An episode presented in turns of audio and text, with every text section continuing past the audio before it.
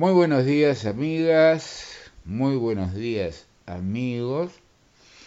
Estamos otra vez en Hay otra historia en Radio Fortaleza y tengo el gusto de recibir al escritor, investigador Eduardo Cuitiño. ¿Cómo estás, Eduardo? Hola. Hola, este, buenos días, este, Juanjo, saludos para, para todos por ahí, por, por Rocha. Eh, un gusto, gracias por llamarme. Por favor, yo eh, en estos días se está presentando uno de tus libros, de los muchos libros que has escrito. El último es El Código Pitamiglio y se me ocurrió que por eso sería interesante tener una charla contigo. Y cuando empiezo a, a leer sobre ti, veo que has escrito muchas cosas, muchos libros. El primero, Gardel, el muerto que habla, del 2013, que empieza por acá. Y sé, por lo que leí también, que tú haces, primero eres matemático y que haces, eh, a ver, juntas en la historia, en tus libros, siempre la matemática aparece allí entonces eh, encuentras claves y cosas. Y, y, de eso con tiempo me gustaría ir hablando porque me parece muy interesante. Primero, cuéntame algo de ti, lo que me quieres contar. Eres de, de Montevideo, del interior. Eh, ¿Qué fue lo primero que te llamó? Si las matemáticas, la escritura. Empecemos por ahí. Bueno, este, yo tengo 48 años, nací a fines de enero del año 74 y me recibí como licenciado en matemática eh, por la Facultad de Ciencias. Soy oriundo de Montevideo. Y bueno, este, si bien las matemáticas este, me gustan y bueno, actualmente trabajo, por ejemplo, en la Intendencia de Montevideo como experto en estadística, trabajo haciendo análisis, por ejemplo, de de siniestros de tránsito, dónde se ubican en Montevideo, bueno, y ayudamos a decidir dónde poner radares, dónde salir a montar. Eh, hacemos estadísticas de, cómo van los siniestros y los fallecidos y los heridos graves en siniestros en Montevideo. También este, siempre me, gustó mucho la historia. Eh, me hubiera gustado este, recibirme de licenciado en, historia, pero bueno, la, la, la práctica me llevó a, a especializarme en matemáticas, que me gusta mucho, soy docente de matemáticas, trabajo en la Universidad ORT de Uruguay este, como, como docente de estadística, de álgebra, de cálculo. Y bueno, este mm, me encanta investigar sobre los misterios de Uruguay, sobre preguntas abiertas de, de misterios de Uruguay. Entonces mi primer libro se editó en el año 2013 por fin de siglo, la historia del fin de siglo, e investiga, bueno, uno de los misterios más fuertes es este, dónde nació Gardel, el lugar de nacimiento de Gardel. Y bueno, ahí aparecen desarrolladas las dos teorías más fuertes que existen. Bueno, si nació en Francia, un 11 de diciembre de 1890, como dicen muchos argentinos, o si nació en Uruguay, y ahí lo que ocurre es que los investigadores de siempre o actuales, que que sostiene que, bueno, Gardel nació en Uruguay, de hecho, bueno, fue Gardel que dijo que nació en Uruguay en Tacuarembó, en muchos documentos que hoy se conservan, eh, pero los investigadores este, hablan de que Gardel nació en 1883, 1884, pero lo curioso, Juanjo, es que en todos sus documentos Gardel dice que nació en 1887. Entonces, claro, yo este, hice un libro, bueno, investigué, bueno, de, la forma lo más objetiva posible, buscando conceptos científicos y estadísticos. Y bueno, en mi conclusión es que, así como están las cosas, yo no estaba de acuerdo con ninguna de las dos fechas. Es decir, yo estoy convencido que, que Gardel decía la verdad, que Gardel nació en Uruguay, pero en el año 1887. Eh, los números, análisis de, de la altura de Gardel y otros detalles lógicos me llevaron a pensar que esa debe ser la fecha y que atrás de, del origen de Gardel se oculta algo bastante jodido, en el sentido de que la biología de Carlos Gardel es muy especial. Eh, Carlos Gardel aparentaba mucho menos edad de la que tenía, no, nunca tuvo acné, eh, tenía una fuerte tendencia a engordar Gardel. En el año 23 Gardel llegó a pesar 130 kilos y un hombre que medía unos 60. Tenía un índice de masa corporal terrible, una gran tendencia a engordar, eh, no tenía muelas de juicio, nunca las tuvo. Eh, tenía una pierna un poco más larga que la otra. eh, era estéril, según testificó, bueno, un médico. había algo más en la biología de Gardel, una voz espectacular, sin duda, como que algo en la biología de Gardel me hizo investigar un poco más a fondo y creo que, claro, atrás de ese origen, de, de, debía ser, nacer en Uruguay, en Tacuarembó, pero claro, entre las hermanas Oliva, que eran, bueno, alguna de ellas fue su madre biológica, y bueno, y su padre biológico, Carlos Escayola, el coronel Carlos Escayola de Tacuarembó, ese libro desarrolla que tiene que haber algo más en la vuelta. Y creo que, que las hermanas Oliva eh, probablemente presenten algún tema de consanguinidad con respecto a la biología de Gardel. Se desarrolla, digamos, este, la idea de que, bueno, de que de que Carlos Escayola este, se nació con, eh, se casó con, con las hermanas Oliva, pero que una de las hermanas Oliva posiblemente fuera su propia hija. Eso es lo que se desarrolla en ese libro y que mm, tiempo después, bueno, sí, el doctor Pelufo, que fue un pediatra muy, muy, muy conocido y la familia Pelufo siempre por tres saca a la luz ese dato, eh, que dirigió lo que después fue el Consejo del Niño, descubrió unos papeles que mostraban que Gardel era hijo de su abuelo. Era hijo de atrás, su abuelo. a- atrás de la biología de Gardel, algún día una prueba de ADN va, va a sustentar todo eso. Si algún día se hace una prueba de ADN de Gardel, este puede saltar una gran sorpresa, sí. Hay un tema de consanguinidad que, que es lo que a mi juicio, digamos, puso furiosa a la familia Escayola de que no se hable de Gardel, de que se mantenga oculto, porque atrás de eso hay una cosa, una cosa muy oscura y muy jodida. Y, bueno, es- ese primer libro desarrolla el origen de Gardel y que debió entonces ser, claro, razonablemente eh, en el año 1887. Y cada uno de mis libros trata de apuntar algunos de los misterios del Uruguay. Tiene siempre esa, eh, ese objetivo. Y es un país chico, con una cultura capaz que no muy desarrollada, pero tiene... Es un país joven, Uruguay, pero tiene, tiene mucha, muchas historias, en realidad tiene mucha cultura. El siguiente libro que publiqué en el año 2014 fue sobre el tesoro de las Macilotti. Claro, El, las mi- el Macilotti. misterio del tesoro de las Macilotti que Yo me crié este- oyendo hablar del tesoro de las Macilotti todo.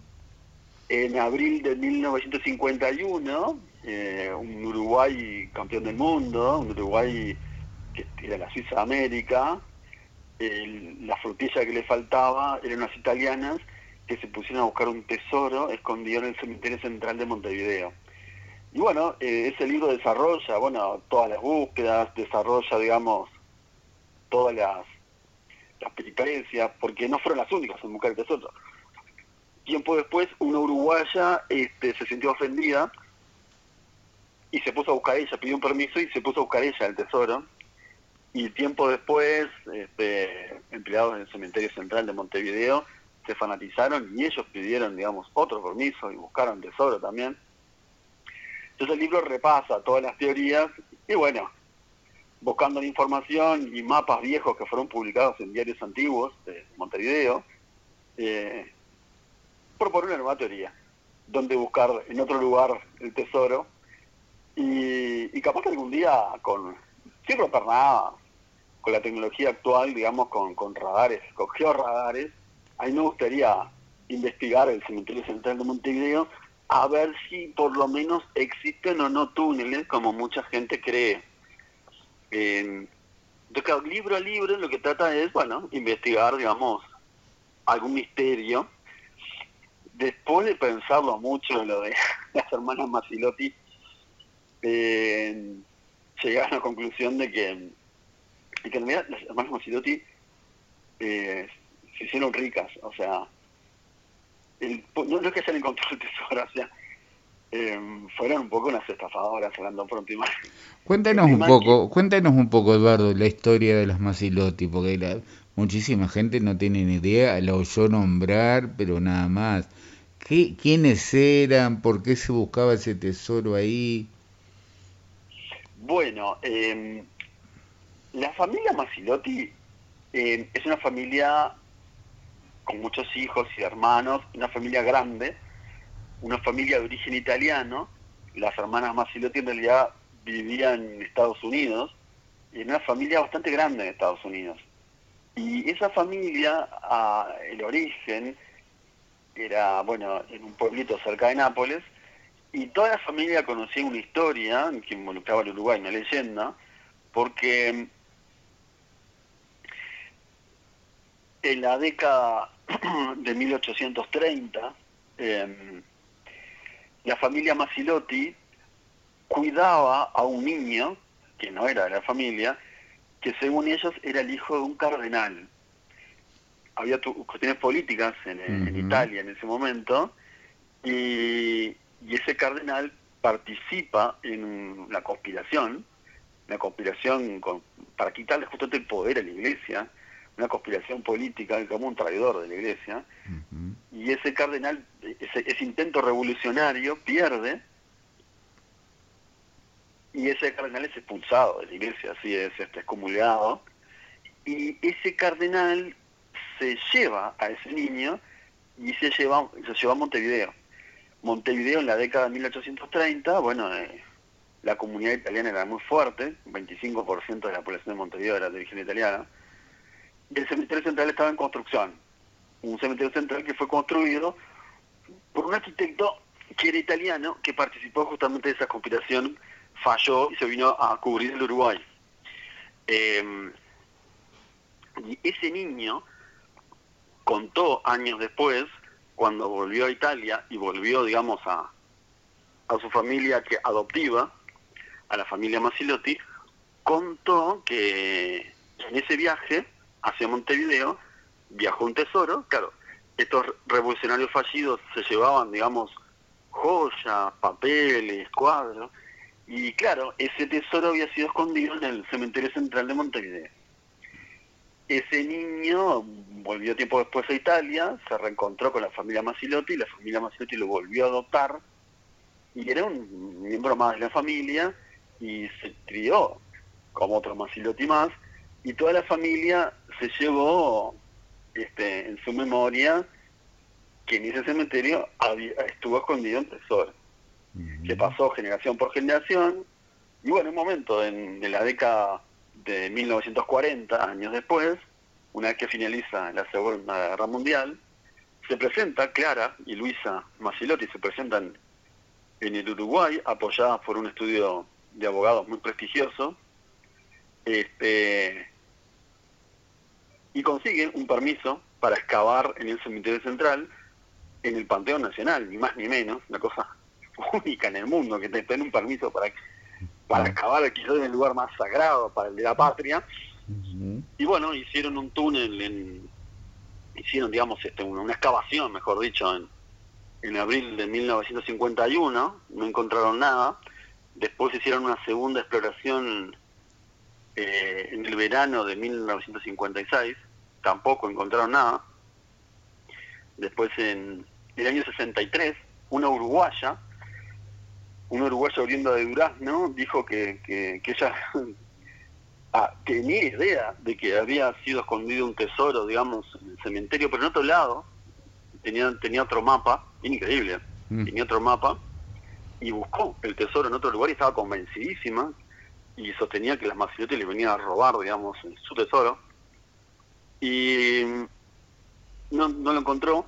Las Masilotti después hicieron prospecciones en la década del 70, en el 70, en el 71, en la parte de afuera del cementerio, más enfrente a, a donde se ubicaba frente al cementerio, donde se ubicaba la fábrica de Strauch y compañía, que fabricaban productos de limpieza, y que fue una empresa que curiosamente, bueno, quizás producto del trabajo en sí, ¿no? Porque producto del trabajo y, y, de vender productos de limpieza muy novedosos para la época, en un Montevideo que venía de, la peste, de la, fiebre amarilla, hicieron mucho dinero de golpe. Y para el, era como los malos del cuento, la familia Strauch, para, los montevideanos de la época, que siempre quedó como que fueron ellos los que compraron el tesoro y lo ocultaron. Además, otra rama de la familia Strauch tenía justamente joyería en el centro de Montevideo. Y después, como te contaba, sí, este, posteriormente en el año 83, 84, unos funcionarios del, cementerio que se fanatizaron con la leyenda, este, hicieron su búsqueda, no encontraron nada, pero bueno, este que en el inconsciente colectivo de la gente veterana está así, ¿quién te crees que son las Maserati? Eh,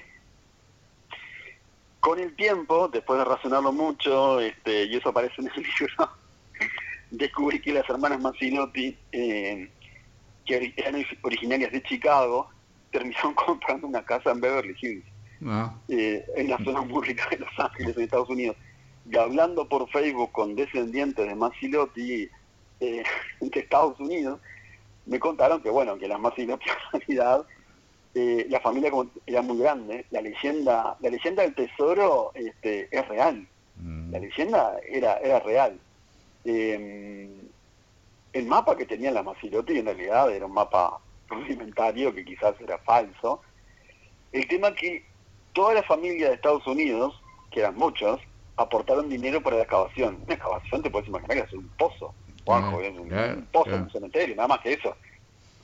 Y, vivieron de arriba muchos años con el dinero que les pasó estafaron al Uruguay con la leyenda y, estafaron, a, sus familiares en Estados Unidos que todos conocían esa leyenda nadie se animaba digamos a, aprovechar y fueron financiados por familiares de, de, Estados Unidos muchos y bueno, hicieron, ellos encontraron su tesoro a su manera.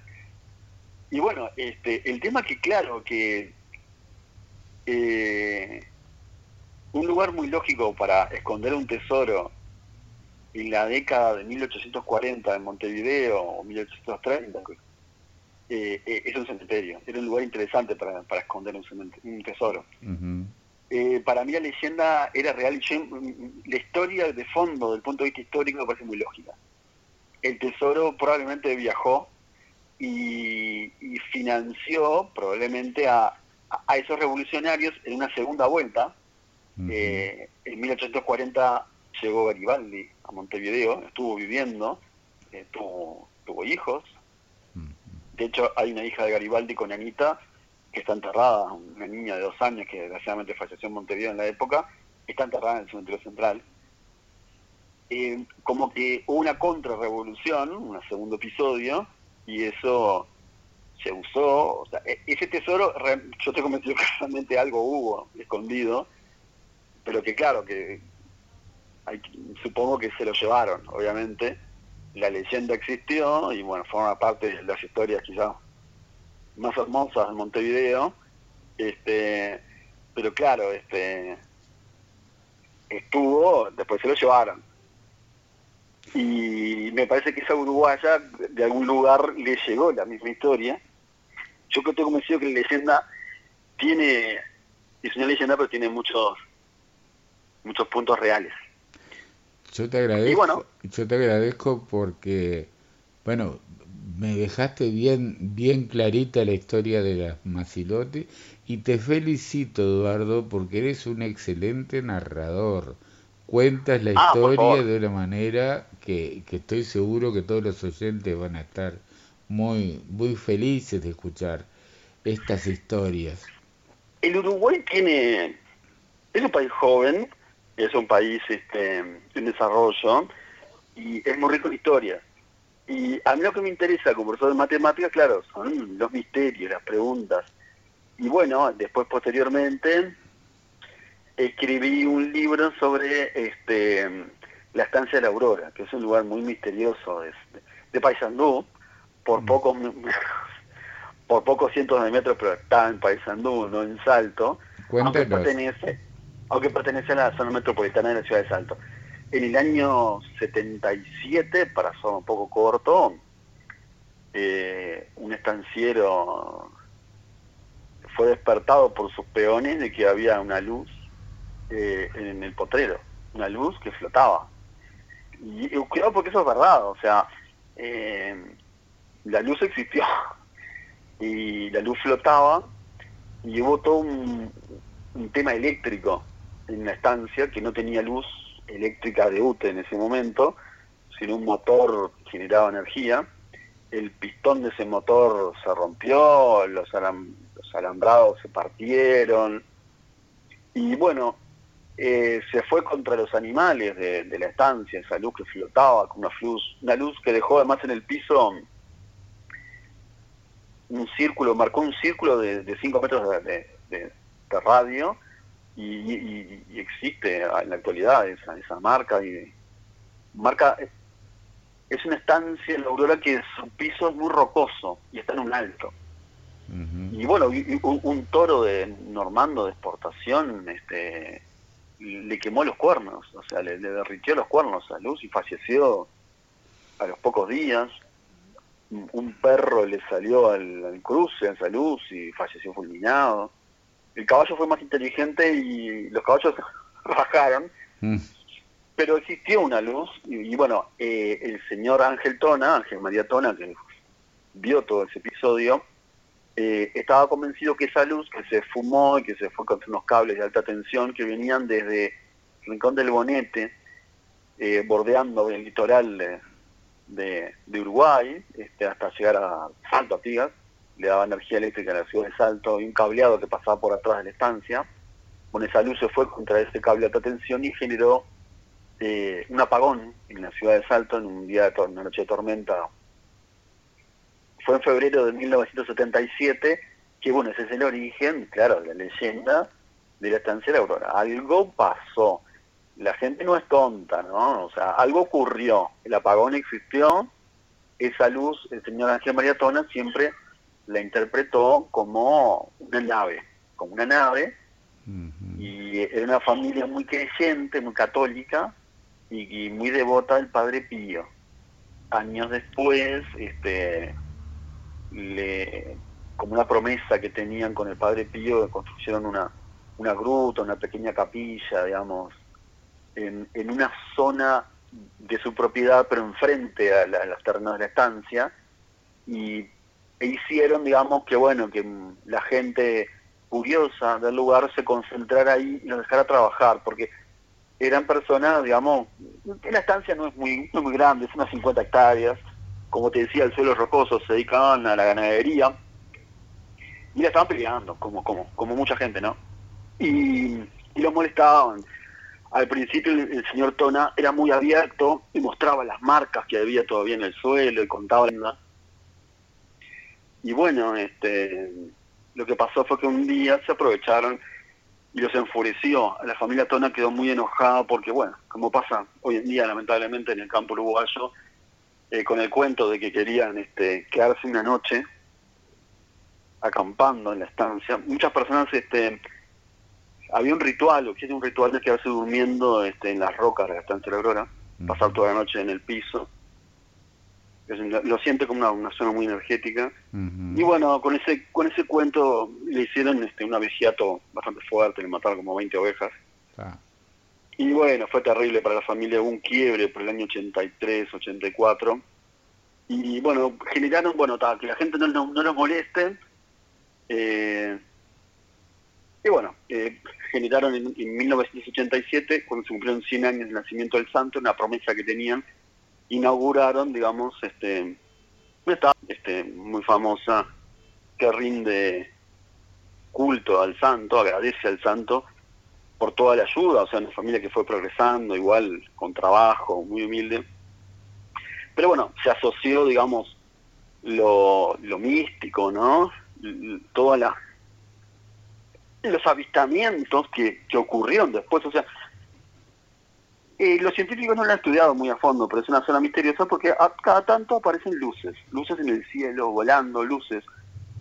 Hay bolas de luces en ese lugar quizás no da para trabajarlo hoy, este, pero em, existen.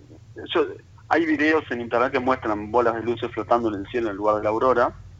Hay que ver, o sea, yo creo que debe tener una explicación, hay que pensarlo.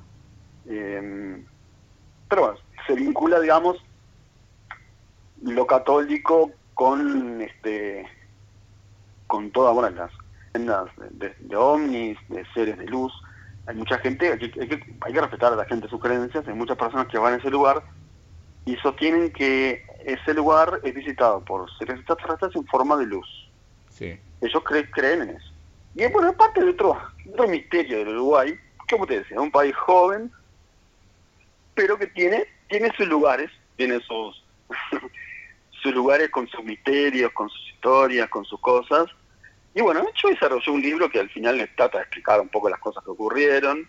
Hay muchas preguntas que están abiertas todavía.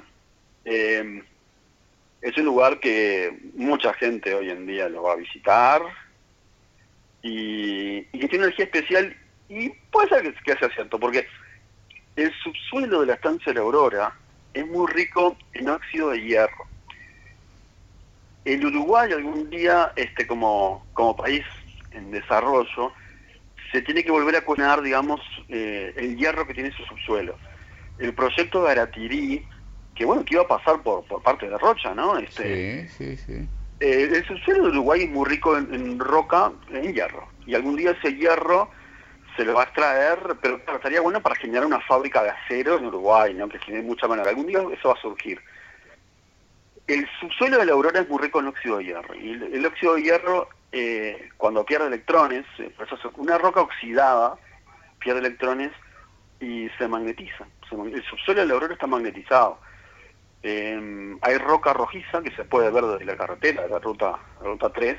Hay una cantera y se ve el subsuelo del lugar. Es rico en, rocas rojizas. Eh, magnetita, hay piedras. La magnetita es una piedra muy famosa del Uruguay que le tirás este, un alfiler y queda como un, como un imán pegado. El subsuelo de la aurora es, muy magnético. Y eso debe haber generado alguna cuestión así de un fenómeno natural raro, en una noche de tormenta, probablemente un gran rayo, un inmenso rayo, de haber impactado en la roca del, suelo, de haber generado una bola de plasma, una enorme bola de plasma. En ese momento no se conocía, capaz que mucho, que era eso, pero era como un inmenso eh, ¿cómo le llaman en, el campo, en las estancias? Eh, las capaz que se confundió con luces malas en un momento, pero las, las, ¿cómo se llama? Que le llaman en el campo las, luces... Eh, las almas en pena, pero no, no creo que sea eso. Alma en pena, no. Sí, este es un fenómeno cuando hay, cuando hay, una, cuando hay tormenta, cuando un rayo impacta en la roca, se genera... ¿Cómo es el nombre exacto? No me acuerdo ahora. Es, no importa, Eduardo. En el campo le llaman este bolas de luces, no. Uh, bueno, no recuerdo el nombre que usa la gente, pero no, la gente no es tonta, no, no, piensa que es una alma ni un fantasma, ni nada. Eh, no recuerdo el nombre que usa la gente, pero es, como una bola de luz que flota y que en un más o menos este, desaparece. Y, y lo que pasa es que, claro, esa noche se generó terrible bola de luz. Em, y bueno, eh, eh, la persona eh, que vivió eso en su momento, el señor Tona, que fue quemado por esa, por esa bola de luz, sostuvo que eso era una nave, que fue, él se sentía un contactado. Y, bueno, otro, otra parte de ese misterio es que en los años 80 eh, mucha gente escéptica del fenómeno ovni, o sea, personas que muy escépticas, muy escépticas, quedaron convencidos de que realmente Armstrong, el famoso astronauta, estuvo visitando la aurora, preguntando, se quedó, habló con él. El señor Tola siempre dijo que Armstrong, el famoso astronauta, el primer ser humano en pisar la luna, este, visitó la aurora, estuvo ahí, y que militares lo llevaron hasta ese lugar, que era bueno, un coronel de Estados Unidos. Eh, otro ingrediente misterioso del lugar este, es ese, digamos, otra, otra apata del misterio, es que el mismísimo Armstrong supuestamente estuvo en el lugar y y bueno, eh, eh, gente muy, muy escéptica está convencida que fue verdad de que lo lleve, de que un, militares uruguayos lo trasladaron al lugar, pero vino en forma, por curiosidad personal, digamos, en, el año, en los años 80. Y bueno, después, este, años después, publiqué un libro sobre misterios del mar.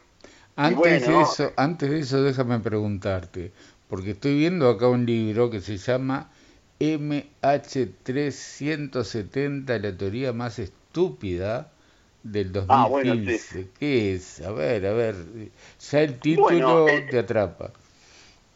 Eso ya no es un misterio del Uruguay, no es un misterio internacional. Eh, fue una, una desgracia bastante fuerte que ocurrió en el año 2013, si mal no me acuerdo, 2014, año 2014.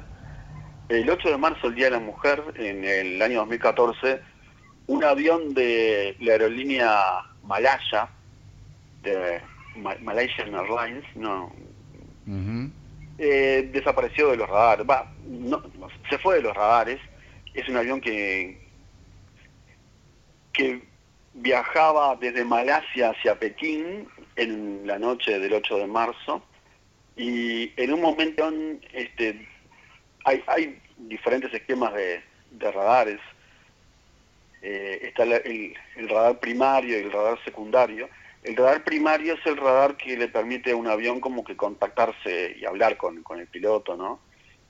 Y bueno, ese, ese radar se apagó. Y el radar secundario, que es el que es el puntito que, que va graficando, mostró que el avión se giró y un avión que iba hacia el este empezó a dirigirse hacia el oeste y hasta que se fue del rango del radar y, técnicamente un satélite este, recibió, digamos, unas llamadas en forma de mensaje de texto, en forma puntual, durante ocho horas y, se perdió el rastro. Y es muy misterioso, es, uno de los misterios de la actualidad de la aviación más grande, el vuelo MI-70 de, de, la compañía malaya de, pública de aviación y bueno, eh, después con el tiempo aparecieron restos de ese avión en el Océano Índico. Y, bueno, está, ¿no? hay muchas teorías conspirativas, hay de todo, pero, pero bueno, sí, la teoría más estúpida es porque, claro, este, podemos hacer un paralelismo con lo que ocurrió con lo que, le, lo que, le ocurrió al Titanic. El Titanic en su famoso viaje inaugural, nadie se le pasó por la cabeza que se iba a enfrentar contra qué, contra la naturaleza. El ser humano a veces se cree invencible y se cree que, puede dominar la naturaleza, ¿no? Eh, eh, el Titanic era solo Dios lo podía hundir, eso lo, dijo aparentemente su capitán, no, está, no está del todo fundamentado, pero aparentemente alguien de la tripulación. Actualmente pasa algo parecido. como hoy un avión con toda la tecnología que tenemos lo vamos a perder? ¿no? No, es que el avión haya desaparecido, el avión desapareció de los radares, no se fue. Se fue de los radares y tal, algo pasó y terminó impactando en el océano y bueno, aún no, no se ha encontrado porque impactó en una zona que no sabe bien cuál es, es como buscar una aguja en un pajar. Es muy costosa. Las dos búsquedas que se hicieron eh, fallaron, con, pero claro, queda como, ¿cómo puede ser que la tecnología que tenemos hoy en día perdamos un avión? Y perdamos, se perdieron más de 200 vidas también, ¿no?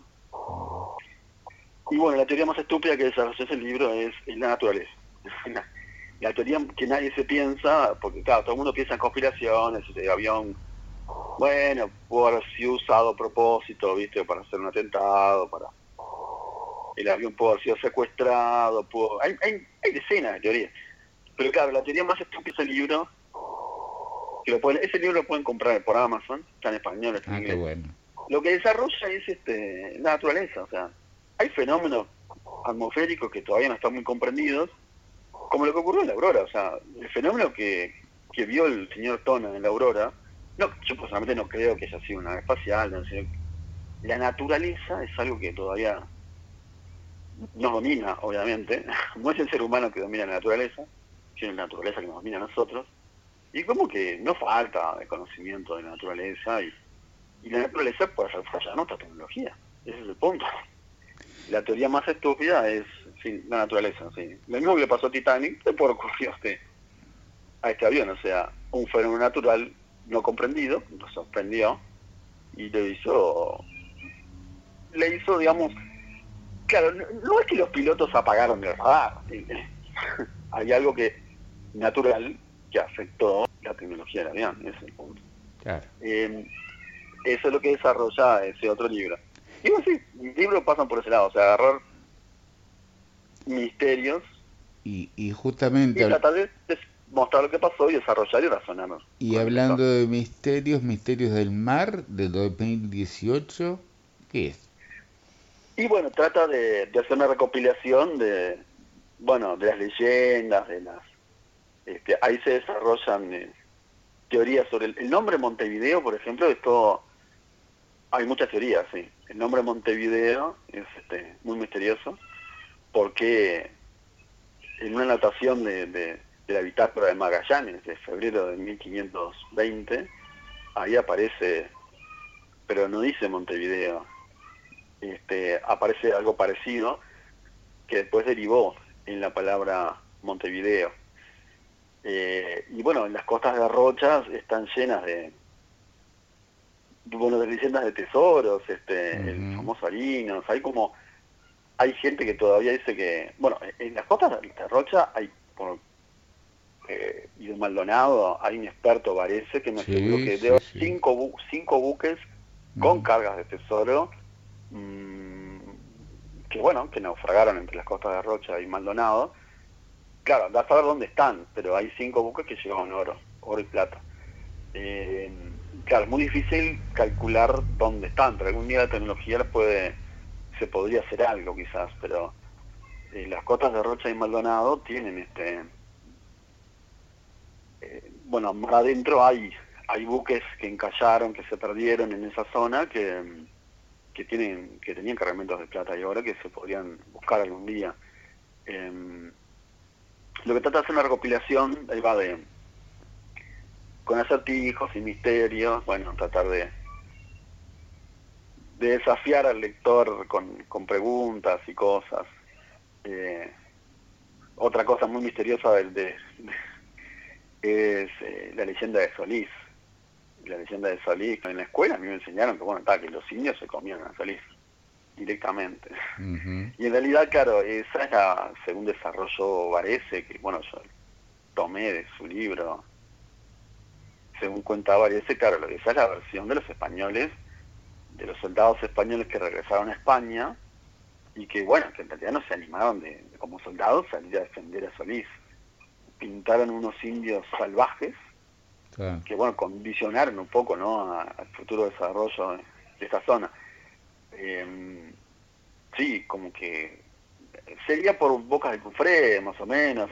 Hay, varias teorías de dónde pudo haber sido este, comido, entre comillas, Solís. Eh, hay gente que habla del nombre de, la, zona de Solís, del arroyo Solís Grande.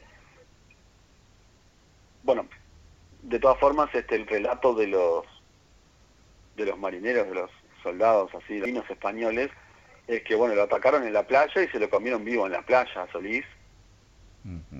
Y eso fue lo que la explicación que dieron por qué no lo socorrieron este en su momento y volvieron a España desfavoridos. Eh, es una historia que no cuadra por muchos lugares y bueno, sí.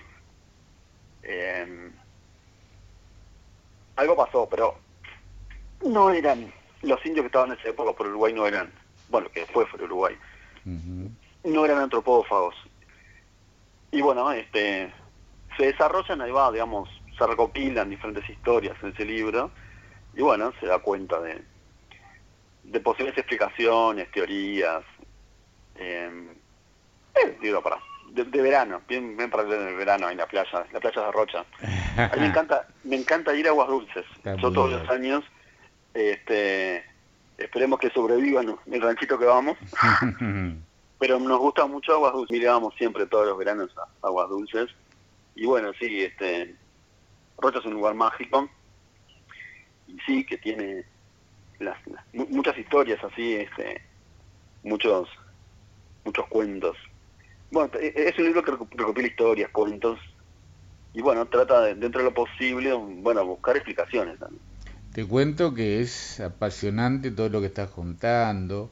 Eh, nos quedó algún libro por atrás eh, anterior, pero ahora me quiero fijar, eh, prestar atención en, en, los tres últimos que, que veo acá del 19, del 20 y del 22. Las otras caras de Piria y luego Pitamilio, el verdadero Pitamilio y el reciente, el código Pitamilio. ¿Qué encontraste en estas figuras que sí, eh, el misterio es algo que, la, que las ronda, ¿no? A, los dos.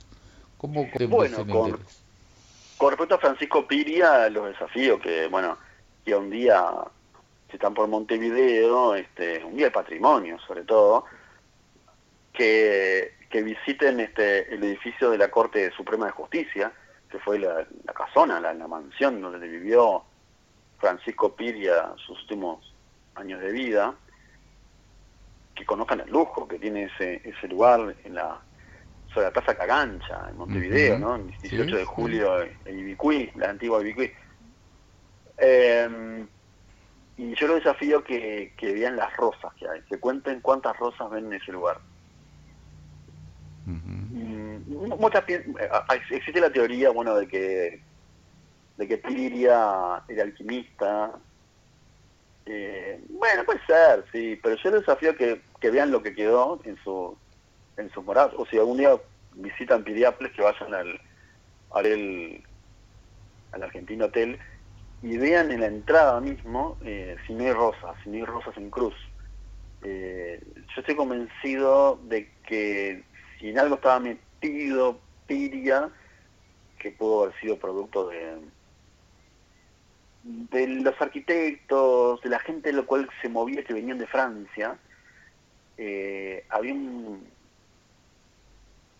había un, como un movimiento, digamos, muy muy en boga en esa época, que era el movimiento Rosacruz, ¿dónde existe, no? Yo estoy convencido que Pilia pudo haber sido Rosacruz.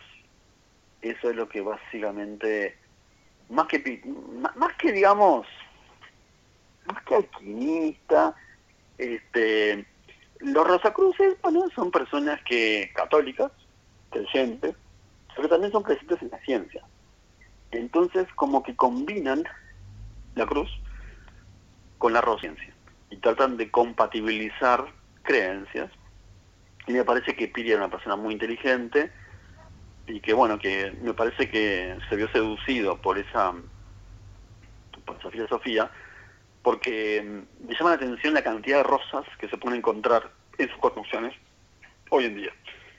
Eso es lo que, esa es la, idea que desarrolla en el fondo ese libro, pero pueden ver detalles, tienen que ir eh, algún día a visitar Piriápolis y bueno, y ver y, bueno, por ejemplo, el, el, pabellón de las rosas, tienen que ir a, Piriápolis y, y, ver, digamos, ver, verlo a propósito de las cosas que se dejaron como símbolos, y pero va, va, un poco por ahí este el, el libro Las otras caras de Piria, que repasa obviamente la historia de Piria, era más allá de no por creído no, fue un empresario que dejó toda su fortuna invertida en el Uruguay y que colaboró muchísimo con, con con el desarrollo demográfico del Uruguay. Es muy interesante cómo Piria le brindó posibilidades edilicias, o sea, le, brindó a, muchos inmigrantes la posibilidad de tener una casa barata. Y eso apoyó muchísimo al desarrollo demográfico del Uruguay, cosa que es un problema terrible que tiene el Uruguay. Cuando empezó, digamos, a trabajar loteando terrenos y vendiendo terrenos, Piria, en 1870, eh, Montevideo tenía 150.000 habitantes. En, en, el censo de 1907, Montevideo tenía 380 habitantes. O sea, Piria colaboró muchísimo con que se duplicara la población de Montevideo. El año que viene, Juanjo, Uruguay va a tener su censo y Montevideo va a ser anclado en 1.300.000 personas, 1.400.000 ah. personas. El Uruguay, lamentablemente, no, no va a pasar los 4 millones. Tiene un gran problema de, de demográfico el Uruguay. Y creo que está bueno adentrarse en la figura de Piria porque está, puede estar el secreto del desarrollo demográfico del Uruguay, que es un problema enorme que tenemos, ¿no? Cada tanto surgen, bueno, las cajas las cajas que garantizan las jubilaciones de los uruguayos cada tanto entran en déficit. Y sí, claro, es la bancaria, la militar, la que quiera, sí, mm, claro, sí. Mm. No tiene gente, el Uruguay no se desarrolla, entonces, bueno, sí, va, va a ser un problema. Eduardo, te cuento, te cuento que se nos voló el tiempo y que nos quedan cinco minutos para que me hables un poco de Pitamiglio, los dos libros que escribiste. Y mi idea es invitarte en dos o tres semanas eh, a si quieres seguir hablando un poco de tus libros, porque la verdad que apasiona. Hay, hay libros que no te, va, que te nombré, pero de los que no hablábamos, Viajando en el Tiempo para atrapar a Jack el Destripador, Anecdotario de Carlos Gardel, Jack el Destripador, un enigma con solución. Bueno, la idea es, cuéntame ahora el, código Pitamiglio que estás presentando y si estás de acuerdo en, una, en un tiempito volvemos a hablar porque es una maravilla. A, mí, a mí me asombró la cantidad de cosas que has escrito y, y los temas que, que atrapan, todos ellos, todos ellos. Cuéntame. Sí, sí, los misterios, sí, nos atrapan a todos y eh, tratar de, encontrar respuestas a enigmas fuertes es algo emocionante. Sí, en concreto eh, el 21 de julio de, de, este mes, a las 19 horas, en el Castillo Pitamiglio de Montevideo, voy a estar presentando un libro que se llama El Código Pitamiglio, que trata de investigar y razonar con calma eh, un montón de símbolos que se pueden encontrar en lo que se llama el Castillo Pitamiglio de Montevideo, de la Rambla de Peuville de Montevideo, que es una construcción muy enigmática que desarrolló Humberto Pitamiglio, que fue el primer arquitecto en ser ministro en el Uruguay, fue ministro de Obras Públicas en el año 19, en el gobierno de Baltasar Brum, y que es un personaje muy interesante, una persona muy inteligente, eh, político, empresario, del cual se dice, bueno, que era alquimista, del cual se dicen muchas cosas, pero lo que trata, digamos, ese libro, este nuevo libro, este que ya está en, Rocha, lo pueden ir a, buscar, este, no, es un libro muy caro, trata de, investigar, bueno, los montón de, un montón de símbolos misteriosos que hoy se pueden encontrar en el castillo de Montevideo, sobre todo, y tratar de, investigar a ver qué quiso decir, qué, cómo se puede interpretar. Y es muy interesante porque si se razona con calma, hay números que se repiten, hay, hay, hay, como, hay como un viaje dentro del castillo. Y en lo alto de una gran torre se puede encontrar una rosa azul. Es, es muy interesante. Es como que si sabes un poco de esoterismo, puede ser que un montón de cosas que no te digan nada, que sean una locura, tipo estaba loco eh, cobran un sentido y se transforma, digamos, en un viaje dentro de una construcción muy enigmática, este, que claro, que, a mí me, llamó la atención como que, y, entrevistando a diferentes personas, como que fui entendiendo los mensajes que están ocultos, lo que se quiso decir, lo que se quiso plantear, y, y es muy interesante porque se pueden encontrar regularidades, se pueden encontrar mensajes, hay, símbolos que están ocultos que tenés que descubrirlos.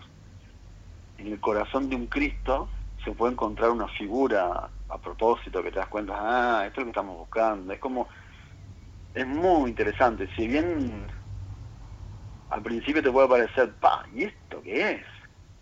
Y, pero no, es como un arte, es como un arte vivo que quedó, era una, un arquitecto, un artista, como tantos, que dejó a, como hay artistas que dejan, no sé, una escultura, un libro, una pintura para el resto de los tiempos, bueno, Peter Miglio dejó un castillo a propósito eh, como su obra de arte magnífica su obra maestra lo, lo, legó, digamos, a la Municipalidad de Montevideo. Y claro, hoy es un museo que se puede visitar y que se puede tratar de entender como obra de arte a partir de conocer un poco de esoterismo. Los, los invito a, que lo lean y, sí, tiene, tiene al final una teoría que puede sorprender. Es un libro que indaga en el grial, que indaga, bueno, historias templarias, alquímicas, masónicas.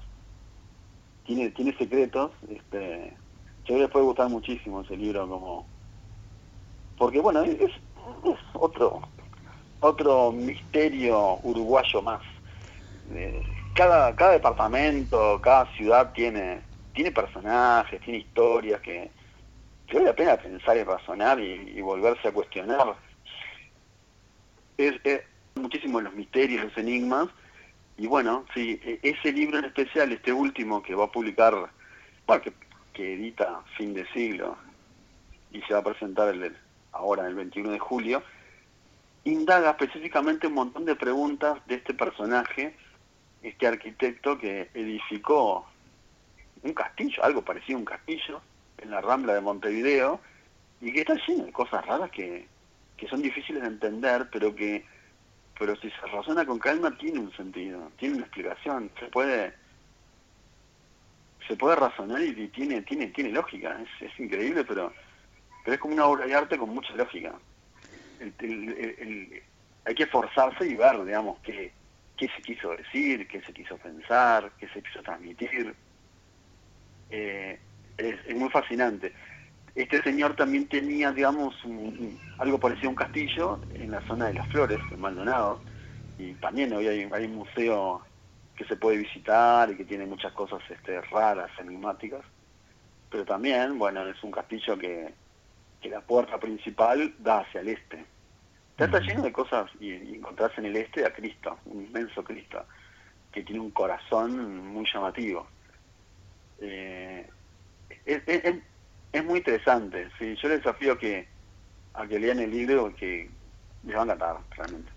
Eduardo, yo te agradezco muchísimo esta charla, me encantó. Eh, se nos fue el tiempo volando porque porque las anécdotas no paraban de llegar y estoy seguro que a todos nos han tenido en vilo, a los que te hemos estado escuchando. Te agradezco también el gesto que nos hiciste llegar el libro para compartir con la audiencia. Y bueno, ah, mucha suerte, mucha suerte en la presentación del libro, en que el libro camine bien, se lea bien. Y yo te comprometo acá que dentro de dos, tres semanas tengamos otra charla para complementar un poco la de hoy, contar algunas de las historias que quedaron sin contar. La verdad que eh, sorprendido, pero muy gratamente, con... Yo pensé que iba a hablar con un escritor que escribió un libro interesante sobre Pitamilio y me encuentro que eres, eh, bueno, investigador buscando los misterios y con una capacidad de narración, por lo menos oral, que está clarísima, así que en escribiendo estoy seguro que va a ser igual. Yo te agradezco muchísimo y hasta prontito. Bueno, muchas gracias, este Juanjo, por, por la oportunidad. Este, no soy muy conocido, este, pero bueno, las historias de, de nuestro país son, son muy interesantes y es eso lo que lo que se trata. Este, bueno, y y convido a los rochenses a, que lean el código Pitamilo, que no, les va a encantar, sí, realmente. Este, y bueno, sí, en, dos semanas estamos encima, ¿no? Sí, por favor, un placer. Quedamos así, eh, un abrazo y gracias, chao. Abrazo, Juanjo, pasó bien, saludos por ahí, nos vemos. Amigas, amigos, estuvo hoy en Hay otra historia, el escritor, doctor en matemáticas, investigador, Eduardo Cuitiño, que está presentando en estos días el libro El Código Pitamiglio, que es autor de muchísimos libros sobre misterios de la vida, de la historia del Uruguay. De eso estuvimos hablando hoy y pronto seguiremos teniendo otra charla con este escritor. Hasta mañana, gracias.